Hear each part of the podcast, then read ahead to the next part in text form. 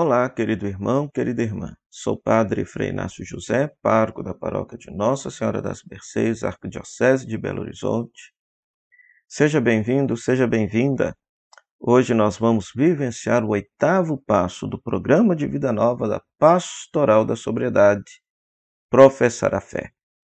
Convido você a rezar comigo três vezes.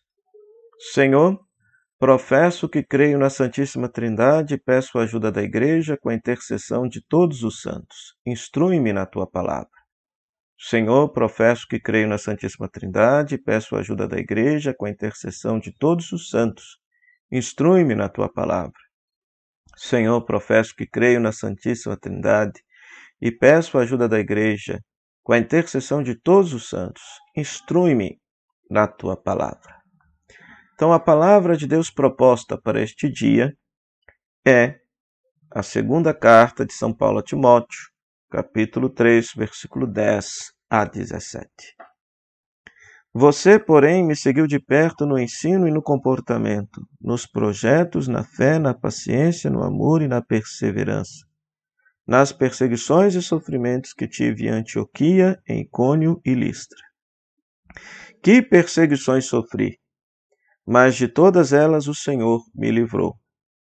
Ademais, todos os que querem viver com piedade em Jesus Cristo serão perseguidos.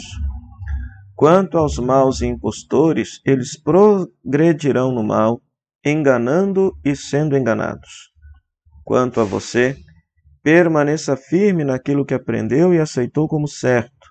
Você sabe de quem o aprendeu Desde a infância você conhece as Sagradas Escrituras. Elas têm o poder de lhe comunicar a sabedoria que conduz à salvação pela fé em Jesus Cristo. Toda Escritura é inspirada por Deus e é útil para ensinar, para refutar, para corrigir, para educar na justiça, a fim de que o homem de Deus seja perfeito, preparado para toda boa obra. Palavra do Senhor, graças a Deus. Querido irmão, querida irmã, ao vivenciarmos este oitavo passo da pastoral da sobriedade, professar a fé, conforme nós rezamos o final da oração, instrui-me da tua palavra, na tua palavra, este texto da carta de São Paulo a Timóteo, da segunda carta de São Paulo a Timóteo, justamente nos mostra que o autor, ao escrever para Timóteo, está, em primeiro lugar, elogiando a coragem de Timóteo de permanecer ao seu lado em meio a tantas perseguições, mas, ao mesmo tempo, insiste com Timóteo para que ele permaneça fiel em tudo aquilo que ele aprendeu. Em tudo aquilo que ele aprendeu. E que ele possa perseverar na leitura da Sagrada Palavra, na Palavra de Deus, pois esta palavra tem o poder de instruir na justiça. E o que é a justiça, segundo a Bíblia?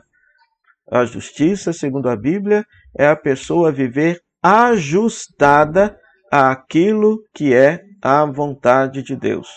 A pessoa viver ajustada àquilo que é a vontade de Deus para a sua vida de tal maneira que, se a pessoa meditar a palavra de Deus, ela é educada para toda boa obra, ela é educada para toda boa ação.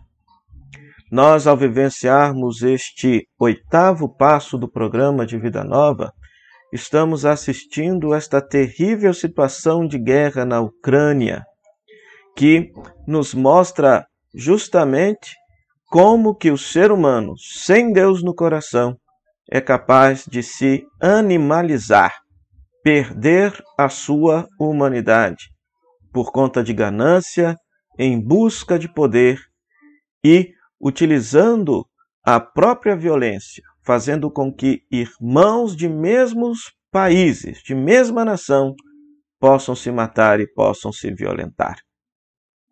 Ora, professar a fé, querido irmão, querida irmã, segundo a espiritualidade da pastoral da sobriedade. O programa de vida nova quer nos ensinar a perseverarmos naquilo que aprendemos. Todos nós passamos pela nossa catequese, passamos pela nossa experiência de ser educados da fé, e com certeza na igreja e na catequese nós não aprendemos os vícios, nós não aprendemos a nos drogar. Isso foi o mundo que nos ensinou, isso foi as más companhias que nos ensinaram, isso foi a, a, nossa má inclinação dentro de nós mesmos que nos levou para esse caminho de pecado. Pois muito bem, agora a palavra de Deus nos diz: é necessário voltar a tudo aquilo que aprendemos, a ter a Sagrada Escritura em nossa mão, rezar a palavra de Deus, nos alimentar dela, pois a palavra de Deus é uma pessoa, a pessoa de Jesus Cristo. E desta forma haveremos de perseverar na fé e perseverar nas boas obras, perseverar também no caminho da virtude, nos libertando de todos os vícios que nos escravizam.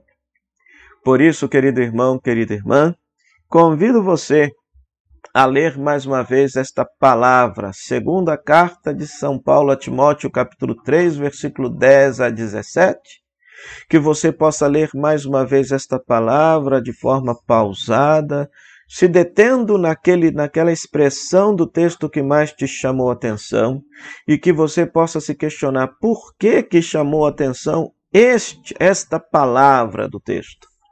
E a partir daí você reza, você conversa com Deus, você elabora a sua oração. Depois que você possa assumir um gesto concreto para poder praticar e viver esta palavra. Que Deus nos conceda sobriedade e paz e a libertação de todos os vícios. O Senhor esteja convosco, Ele está no meio de nós.